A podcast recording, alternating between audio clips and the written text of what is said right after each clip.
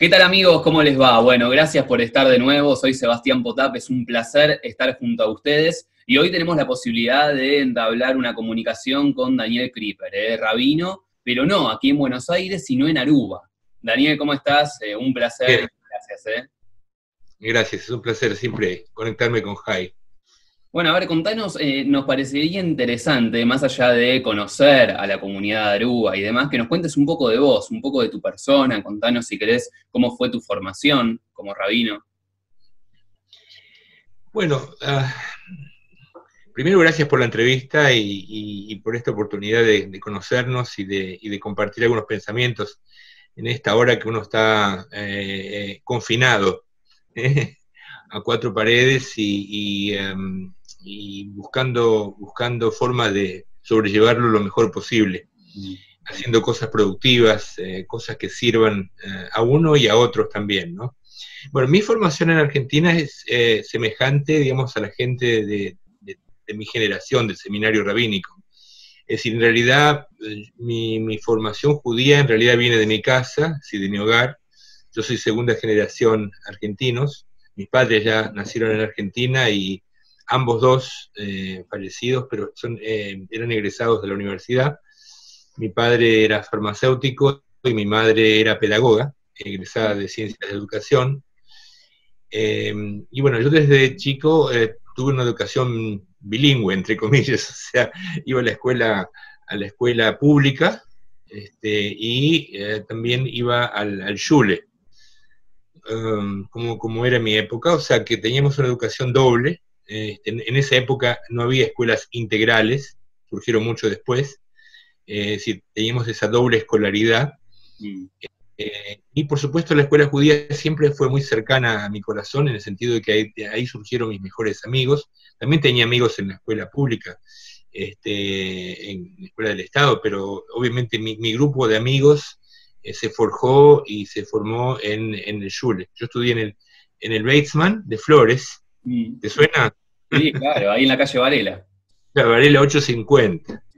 Este, interesantemente, yo empecé, como, terminé la primaria ahí, y después cuando me recibí de Moré, en, el seminario de AMIA, eh, Pasteur 633, ahí mi primer puesto, fui Moré suplente en el Batesman, trabajando con mi, el que era director de mi Schule, el Moré Schusterman, famoso. O sea que fue interesante. Después estudié en el seminario de AMIA, me recibí de Moré, y siempre eh, me atrajo el mundo de la enseñanza, la docencia. Esa era mi, vocación, digamos así. Siempre me sentí inclinado para enseñar. Este, y, bueno, seguí después a nivel de, la educación judía, junto con la universidad, en fin, eh, seguí la Midrashá también, que, era el profesorado este, de, ciencias judaicas, eh, que primero era en la calle Paraguay, mucho antes de que tú nacieras. bueno, ahí en ICAI funcionaba, eh, ahí en Paraguay funcionaba el ICAI, que era el Instituto Cultural Argentino Israelí. Y también funcionaba la sede de la Midraya, que era profesorado. Ah, creo que a partir del segundo año se trasladó a Ayacucho, al edificio de, Ayacucho. Y ahí terminé la Midraya.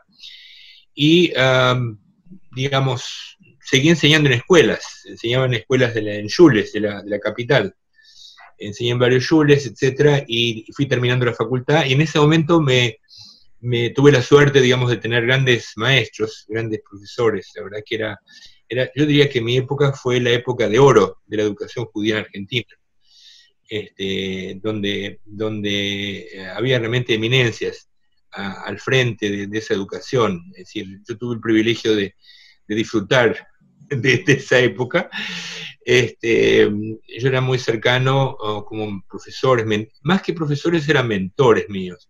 Es decir, un Abraham Platkin, este, que fue un hebraísta de nota, digamos, y tal vez el más grande del continente, em, y que él fundó la cátedra de, traductorado de hebreo en la, Universidad de Buenos Aires. Y profesor y decano, digamos, de, generaciones ahí en, Argentina. Es, la referencia por excelencia del hebreo de, Argentina. ¿no? Yo, crecí a la, sombra de él, es decir, muy motivado por él, este, y por el hebreo y por la cultura hebrea. Eh, también, por otro lado, ah, tuve la influencia del rabino Ederi, mm. Mordechai Edrei, este, que es también una figura señera, digamos, en la educación judía de Argentina, profesor de Tanaj y de, de, literatura rabínica. Y él, eh, Mordechai Drey, eh, fue mi mentor en todo lo que se refería a judaísmo. Él, después de la Midrashá, yo entré al seminario rabínico. O sea, mi, ingreso al seminario rabínico no fue como, como, la mayoría de mis compañeros, sino que yo entré al seminario como profesor. él, él, me invitó a ser su asistente en el seminario para enseñar hebreo. Eh, enseñaba Ibrit a los estudiantes que llegaban al seminario y que no venían de la, de la formación, digamos, eh, escolar, de la red escolar judía. Había eh, estudiantes que venían, digamos, de, de, los centros juveniles, tipo Ramá, por ejemplo, de libertad o de, Entonces, bueno, ese fue mi, mi, punto de arranque, digamos así. Entré al seminario, uh, vi, como asistente de Mordejai, como lo llamamos cariñosamente, si no libro acá, eh, que también es muy, era muy eh, allegado, digamos, muy cercano a Mickey. Mickey Stoyerman también lo conocía muy bien, este, a, Mordejai, y ah, tenemos, ambos compartimos ese, ese vínculo este, con, con, el grande maestro Zichron Ibrahim. Y bueno, y paralelamente también seguí, seguí trabajando. Esta vez trabajaba en, eh, en escuelas secundarias hebreas seguí trabajando, dictando clases este, en el, trabajé en el Rambam, en el seminario de Amia, trabajé en el Tarbut, en fin, hasta que, para hacer corta la historia, es decir, para no alargarme demasiado en esta parte, em, terminé el seminario rabínico, después de haber estado varios años en Israel, eh, con cursos de, de posgrado, digamos, en la Universidad Hebrea, y terminando paralelamente el programa rabínico. Entonces me recibí, y cuando me dieron la smija eh, en, Jerusalén y después en Buenos Aires, en el seminario rabínico, eh, em, de la mano de Marshall Mayer, que fue la tercera, digamos, la tercera figura eh, de, mis mentores, de gente que me inspiró y me estimuló para, para, desarrollar esta vocación de servicio y de, enseñanza y de dedicación al judaísmo. Entonces Marshall eh, dijo libro él me entregó la smijá este, junto con Mordejai, los dos, y me dediqué al rabinato desde entonces, hace más de 40 años que estoy al frente de comunidades, y trabajé, eh, tuve el privilegio de estar en, eh, varias comunidades este, muy, muy, buenas, eh, muy sólidas, de profundas raíces, es decir, mi primer puesto fue en, en Río de Janeiro, mm. en la Asociación Religiosa Israelita ¿eh? de Botafogo, uh, como rabino asistente y rabino de juventud. Eh, después estuve muchos años en Montevideo, donde fue, ahí hice la parte más importante de mi carrera, estuve casi 20 años en la NSI de, Montevideo, eh, como al frente de la comunidad y, y, también al servicio de, de, otras organizaciones que, estaba, que estaban este, alrededor de, de la NSI, ¿no?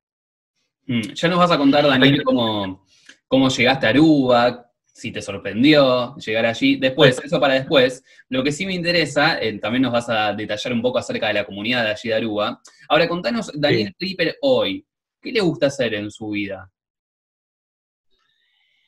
Bueno, en primer lugar, ah, me, me, gustan hacer muchas cosas. Multi, multiuso, multitareas. Es decir, yo no, eh, me, gusta mucho, mi pasión es, leer, estudiar eh, y compartir esas lecturas. Es decir, eh, mi pasión, me gusta enseñar. Ahora mismo que estoy en casa, estoy dando varias clases este, online, este, vía Skype, vía Zoom, etcétera. Estoy, sigo, sigo activo en eso. Me gusta escribir también.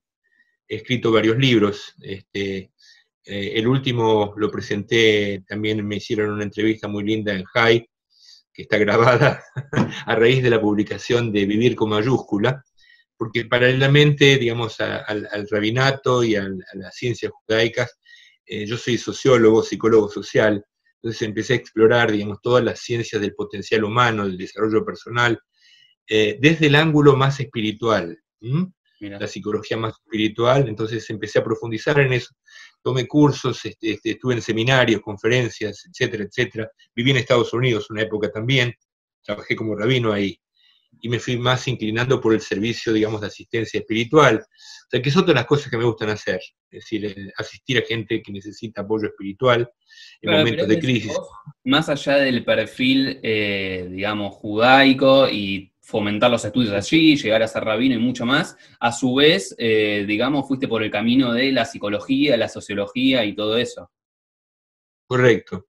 Pero para mí no son dos cosas separadas, es decir, o paralelas. O sea, eh, mi, afán fue desde hace muchos años eh, integrar las cosas. ¿Entendés? O sea, mm, yo analizo la, psicología social, la sociología como con ojos, digamos, eh, y ojos rabínicos, o sea, judíos. Y, veo el judaísmo, también trato de explorar dentro del judaísmo las vetas, las, las capas, digamos, eh, y las enseñanzas más profundas que me, o sea, como que una, una, se complemente con las otras y se enriquecen, se fructifiquen. ¿Entendés? O sea, no, no los veo como dos cosas eh, separadas, como compartimentos. O sea que ese es mi, me, propuse, me propuse esta, este desafío, de lograr una, un puente. Este, y bueno, eso, fruto de eso fue, por ejemplo, el libro Vivir con mayúsculas, este, que, trato, por ejemplo, de analizar temas como, por ejemplo, el miedo, que es un tema hoy por hoy este, que está sobre el tapete, que, todos estamos atravesando por, por esta etapa, el miedo, la ansiedad, etcétera, sentimientos básicos del ser humano, eh, y cómo, cómo controlarlos, cómo, cómo gestionarlos desde el punto de vista, digamos, de, de, la psicología profunda, y basándonos también en enseñanzas de la Torá. ¿ves? la Torah tiene tanto para decirnos, es decir, eh, como, apoyo. Son apoyos. Eh, y hoy por hoy necesitamos muchos apoyos. Mm. Ahora, aparte de esto, digamos, de esta, de esta o sea, como que unos fructifican a otros. Claro, mira, mira qué interesante esto. La verdad yo desconocía eso, que a su vez sos eh, psicólogo y sociólogo o, sociólogo. Bueno, yo me recibí en sociología en la Universidad de la UBA este, y con cursos de especialización en psicología social. También tomé cursos en la escuela de Pillon Riviere, en fin, en mi época estaba de moda. Este, y, me especialicé en eso, tomé cursos de counseling eh, en Jerusalén. ¿Cómo eh, fue llevar? Porque para todos aquellos que conocen la UBA, eh, seguramente entendemos que tiene un perfil más ateo, más científico capaz que vinculado a la religión. ¿Hubo un choque de tensiones allí, vos que estuviste tan perfilado a el judaísmo y a su vez a eh, lo que es estudiar sociología en la UA o nada que ver? No, eh, digamos que es cierto lo que vos decís, o sea, como que la UBA tiene un perfil totalmente secular. Eh, no, no, es antirreligioso, pero obviamente que yo también pasé por esa etapa también, o sea, también este, pasé por una etapa, llamémosle, más agnóstica o más rebelde. Cuando fue mis épocas universitarias también me, hasta que fui encontrando, hasta que fui encontrando un equilibrio. Este, sobre todo, bueno, después que fue coronado, digamos así, este, cuando, cuando dejé la uva, digamos, fui inmediatamente que terminé, fui a Israel. Llegué a Jerusalén y, empecé la Universidad Hebrea, que siempre había sido el sueño de, el sueño de pibe mío, de estudiar en la Universidad Hebrea, este, y en el seminario rabínico de allá, en en Schechter, Mahon Schechter, entonces, para mí llegar ahí era como llegar eh, al, gran templo de Jerusalén, ¿entiendes? O sea, quedé deslumbrado, quedé asombradísimo. Y, poco, entonces ahí fue cuando se fue afirmando, digamos, esta vocación este, y este, este deseo, digamos, de servir, de servicio y de profundización, ¿no? Mm. Eh, a ver, Daniel, ahora sí, momento de que nos cuentes cómo llegaste a Aruba. Contanos hace cuánto tiempo estás ahí, qué te sorprendió de la comunidad eh, judía de Aruba. Bueno, eh, estoy acá, este es mi octavo año de Aruba. Ocho, este, empezó el octavo año. En realidad, yo estaba en Buenos Aires, yo a la sazón, yo estaba, yo tuve una época, ah, después que volví a Estados Unidos, estuve en Estados Unidos por un, periodo bastante importante, em, yo me especialicé en lo que sería, lo que se, llama CPE, eh, Clinical Pastoral Education, que es em, el entrenamiento para asistir espiritualmente a los enfermos o a gente en estado de necesidad o de apoyo eh, espiritual, emocional. Entonces yo hice cursos, terminé mi formación allá, volví de Buenos Aires, a Buenos Aires, trabajé una época en el seminario rabínico como decano y también, una, y también en, desarrollando un proyecto Healing, que se llama, o de, sanación, eh, con Judaica, con Fundación Judaica, estuve un año ahí, y mi idea era volver a Estados Unidos por, una época, me habían ofrecido volver a la comunidad este, en Estados Unidos, y me invitaron acá de Aruba para dirigir un ceder.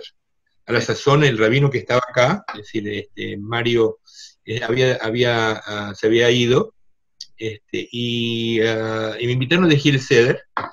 Vine acá para Pesach, este, y, me quedé unos días más, y ahí me, invitaron a quedarme. Y yo dije, ¿por qué no?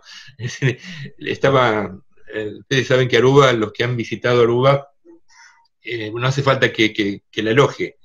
Eh, es una isla, una isla tropical, una isla en el Caribe, con una comunidad judía muy, muy pequeña, este, muy, muy dinámica, pero muy pequeña, y forma parte de lo que se llaman las, las, las islas holandesas.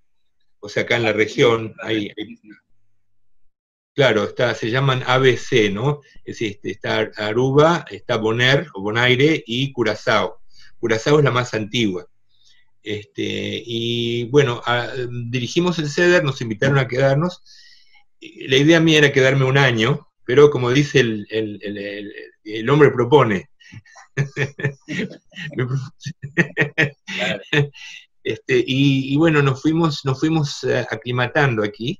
Eh, hay que aclimatarse porque no, me refiero solamente al clima externo, que hace calor todo el año aquí, imagínate, es decir, un calor eh, intenso, los 12 meses, pero también hay, clima, hay clima cultural de Aruba, ¿entendés? Y de las islas acá, y de trabajar en una comunidad muy pequeña, después de haber pasado por comunidades grandes, digamos así, en ciudades eh, tipo metrópolis, es decir, como, como, como, Buenos Aires, como Pittsburgh, donde también trabajé un tiempo, etc. Eh, venir a una isla es, eh, es, un salto muy, muy grande. Entonces había que aclimatarse culturalmente a, otro idioma, es decir, acá, acá en Aruba, este, digamos, tiene 100.000 habitantes. Aruba tiene 100.000 habitantes y tiene una comunidad judía de unas 80, 90 personas fijas, permanentes acá. Pero acá Aruba es una, es una isla turística, básicamente. Recibe todo el año eh, olas así de, turismo, vienen ah, de, cruceros, viene gente por tiempos compartidos, venían, hoy por hoy está todo eso suspendido, lamentablemente. Si estamos viviendo una época de emergencia, de, muy especial. Pero de hecho, durante el año, en épocas normales, es decir, hay, contingentes que vienen siempre aquí, y em, muchos judíos nos visitan también, es decir, y, se, enganchan con la comunidad, frecuentan nuestros servicios, en fin, eh, participan del Kabbalah Shabbat, muchos de ellos inclusive nos, nos, dan su apoyo también, nos mandan una contribución anual, ya que acá realmente es un puñado de judíos que hay acá nada más. Eh, es una comunidad muy, es un pañuelito. Pero, ah, pero ah, los turistas también forman parte, digamos, de lo que sería la familia extendida de Bet Israel Aruba. Entonces, yo siempre digo que mi comunidad es una comunidad mixta. O sea, tenemos gente local, así que vive acá todo el año, que básicamente están en el, que sirven, la mayoría de ellos está conectada con el, con el, con el turismo, es decir, en el comercio, en, los servicios, em, casi no hay profesionales, digamos así. La mayoría están en servicio, culturalmente, eh, digamos, están también bien formados, muchos de ellos estudiaron en Holanda, dada la vinculación. Si bien Aruba es, Aruba es una isla independiente, pero obviamente forma parte del conglomerado de territorios em, em, vinculados a Holanda. Holanda sigue siendo, digamos, la referencia, forma parte del reinado. Acá se celebra un día por año, es el Día del Rey. Ah, mira. es un feriado. este, acá el Aruba, en general, me asombra, siempre me asombró la, cultura de la gente aquí, sobre todo el nivel de conocimiento de idiomas. Eh, la gente acá, el, Aruba, el arubiano medio, cada habla cuatro idiomas, producto de las escuelas, eh, de, la, de, la, educación. Mira, habla, habla, em, habla el idioma oficial de la isla es el eh, holandés, ¿eh? por, la vinculación y la pertenencia, digamos, a Holanda. Después hay un idioma local, este, que es el idioma del pueblo, digamos, el, eh, claro, el idioma popular, este, que es el yiddish de aquí,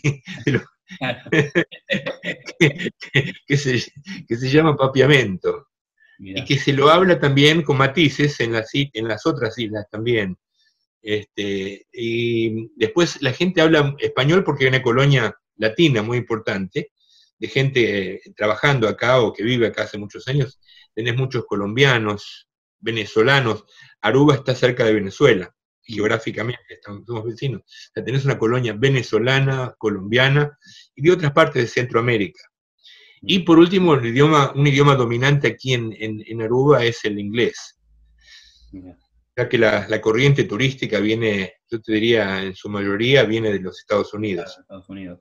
Em, Daniel, para, agradecerte, eh, contanos qué reflexión te merece esta situación que está atravesando el mundo eh, con el coronavirus. El mundo en gran parte está paralizado, está frenado. Eh, para aquella persona que nos está viendo en este momento, ¿qué, reflexión le podemos dejar acerca de esta situación que estamos atravesando?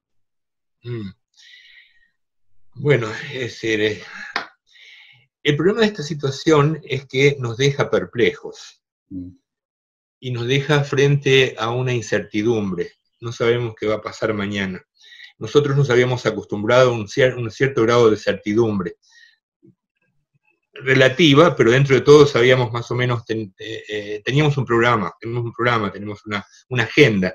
Y hoy por hoy esa agenda se desconfiguró eh, y, tenemos que acostumbrarnos a vivir en este estado de incertidumbre, eh, encontrando cada uno los apoyos que pueda, es decir, o que los pueda cultivar. No estamos solos, eh, por suerte hay, hay, apoyos familiares, apoyos comunitarios, cuanto más apoyos podamos recibir eh, y, em, y, que nos, nos, nos, enriquezcan, ¿entendés? Y nos permitan transitar suavemente por esto, sin enloquecer. Porque esto es una época proclive, por ejemplo, para, para, que la gente se deprima, mm. no se angustie, mm, está, la gente está, estamos todos afligidos eh, por, lo que va a pasar. Y tal vez haya que reducir un poco esa, aflicción, pensar más, enfocarnos más en el presente, focalizar más en el, día a día. Eh, ¿cómo, voy a hacer hoy? ¿Qué, puedo hacer hoy de positivo? Entonces, ¿a, quién, ¿a quiénes puedo llamar este, para hacerles sentir mi, mi compañía? Mi apoyo, gente que por ahí no, no, no, no, nos hablamos por mucho tiempo, o que estábamos realmente distanciados, o sea, buscar ese tipo de conexiones, de contactos, eh, hacer cosas que te distraigan, mm, más allá, digamos, obviamente de, los, de, los, em, de las actividades con tu familia. Hay que, hay que eh, eh, buscar vías creativas para jugar con los niños, es decir, yo mis, mis nietos los tengo lejos, Aquí mis hijos se viven en el exterior, pero bueno, tratamos de estar en conjunto con ellos. Estamos ya programando, por ejemplo, un CEDER eh, por Zoom. Sí, Vamos a hacer un CEDER a distancia, todos eh, estamos en países diferentes. Eh, yo mi, mi consejo es que no, no escuchen tantas noticias, dediquen, yo de mañana leo los titulares, escucho un ratito las noticias y después todo el día trato de no engancharme en el tema. no verme manía. obviamente, ¿no? ¿Eh? Excepto Radio Radio High es, es, sagrado. Ni que hablar. Daniel, Tratar, tratar de, leer cosas buenas, cosas eh, inspiradoras. Hay tantos sites hoy por hoy, tantas opciones eh, de, que nos ofrece la tecnología y la, media, los medios de comunicación masivas. Tenés eh, cursos eh, de, todo tipo y color, podés visitar museos en el mundo, este, podés eh, escuchar conferencias de las más este, elevadas y las más este, de, mayor calibre, digamos así. Hoy por hoy es, infinita las cosas que uno puede hacer desde casa, ni que hablar, trabajar también, trabajar a distancia, hacer cosas que te puedan este, reportar también. Así que mi, mi, mi, consejo es ese, es decir, vivir, enfocar, focalizar en el presente, en el ahora, este, aquí ahora, y, bajar un poco el nivel de, ansiedad por lo que puede venir. Seguramente va a venir algo bueno. Vamos a salir, eh, al atravesar este túnel, eh, yo estoy seguro que, que, vamos a, salir eh, fortificados. Tenemos que, esto es una prueba de lo que se llama en psicología resiliencia sea, resiliencia significa el aguante, el poder aguantar, resistir y salir, emerger de esto con más fuerza y con otra visión, ¿eh? con otro, otra, otra eh, escala de valores. Tal vez al, final, a posteriori, vamos a decir, la verdad, esta crisis eh, tuvo sus efectos positivos también. Ojalá, Daniel. Gracias, un abrazo enorme. Chao, gracias como siempre. Dialogando con nosotros, hoy conocimos al rabino que está en Aruba. Gracias y hasta la próxima. Y los espero siempre aquí.